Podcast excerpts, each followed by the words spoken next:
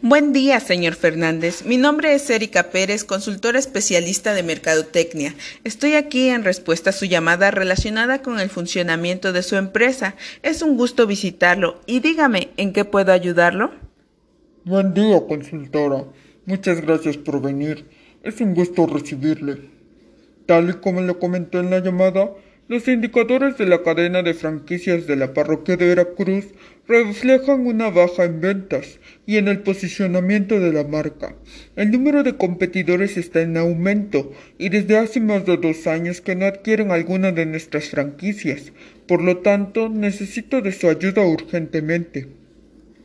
Entiendo la situación por la que pasa su red de franquicias y la solución sería la elaboración de un plan estratégico de mercadotecnia que permita analizar detalladamente la situación de la empresa, definiendo objetivos claros y diseñando las estrategias más adecuadas para lograr los mejores resultados.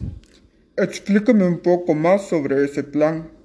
Sí, claro. Este plan consta de cinco etapas sumamente importantes, las cuales son la primera etapa está, es la de análisis de la situación, donde resulta indispensable examinar los programas de mercadotecnia que han manejado y realizar una evaluación de fortalezas, oportunidades, debilidades y amenazas. ¿Y todo esto para qué? Todo esto con la finalidad de comprender su funcionamiento, verificar errores y diseñar nuevos planes que permitan el mejoramiento. La segunda etapa es establecer objetivos de mercadotecnia. Se deben de fijar los objetivos pero relacionándolos con las metas y estrategias de la empresa.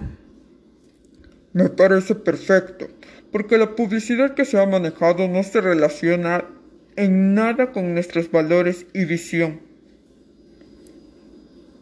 La tercera etapa es determinar posicionamiento y ventaja diferencial, definiendo el lugar que ocupa la marca en el mercado referente a los competidores y también se debe de identificar la ventaja que los distingue del resto. Realmente estoy preocupado por los indicadores y nuestros franquiciatarios más. La cuarta etapa es selección de mercado meta y medición de demanda. En esta etapa se debe seleccionar el grupo de personas al que dirigirá el programa y predecir su demanda. Y la, quinta, etapa es diseñar mezcla estratégica de mercadotecnia. Ahí se crearán las estrategias relacionadas con el producto, precio, promoción y plaza para satisfacer al mercado meta. Al final, ¿cuál será el resultado? Todo esto ayudará a mejorar el posicionamiento actual de la marca, a llegar directamente al público objetivo, a fidelizar a los consumidores y como resultado se obtendrá un incremento en las ventas y le puedo asegurar que varios inversionistas estarán interesados en adquirir las franquicias. ¿Le ha quedado claro? Sí, comprendo perfectamente las etapas, pero considero que este plan únicamente sirve para grandes empresas. No, para nada. Todo lo contrario, el diseño de planes estratégicos de mercadotecnia proporciona importantes beneficios a cualquier empresa sin importar su tamaño.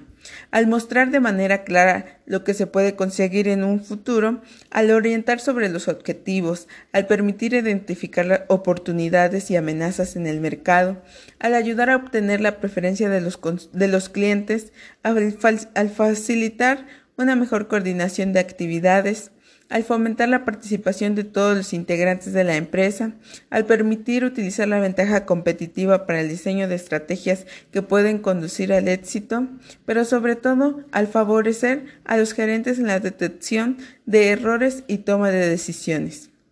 Se lo digo de manera más resumida. Ayuda a la competitividad de las empresas en cualquier mercado o circunstancia. Claro, ahora entiendo. El plan estratégico de mercadotecnia aportará grandes beneficios.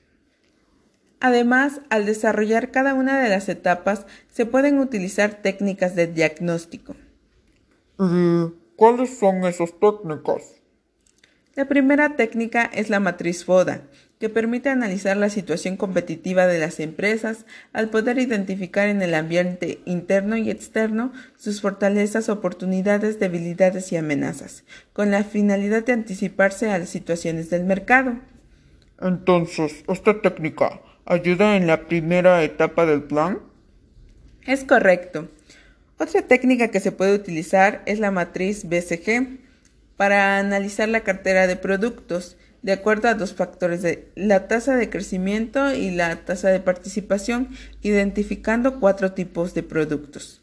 Los productos estrella que tienen alta participación y crecimiento en el mercado, los productos interrogantes que tienen baja participación pero un alto crecimiento, los productos vaca que tienen una alta participación pero un bajo crecimiento. Y los productos perro que tienen una baja participación y crecimiento, siendo indispensable su eliminación. Me parece demasiado interesante esta matriz. Qué bien, porque con esta matriz podremos saber el lugar que ocupan los productos en el mercado. Otra técnica relacionada con los productos es el análisis de ciclo de vida, donde se definen las etapas en que se encuentran los productos, introducción, crecimiento, madurez o decadencia, diseñando estrategias que permitan extender su ciclo de vida. ¿Existen más técnicas? Sí, la última técnica que existe es la matriz ANSOF, ideal para empresas que desean más inversores y expansión de su marca proporcionando cuatro opciones de crecimiento, al comparar los productos existentes y los nuevos con los mercados existentes y los nuevos. Eso es lo que quiero con la empresa. Deseo que las franquicias de la parroquia de Veracruz conquisten nuevos mercados. Con la utilización de estas técnicas se podrá orientar el plan estratégico de mercadotecnia para impulsar el crecimiento de la empresa. Consultora, le agradezco toda la información proporcionada para la solución de la situación que atraviesa mi empresa y estoy interesado en que usted sea la encargada de la elaboración del plan. Sí, encantada de colaborar con usted en un proyecto tan significativo para su empresa.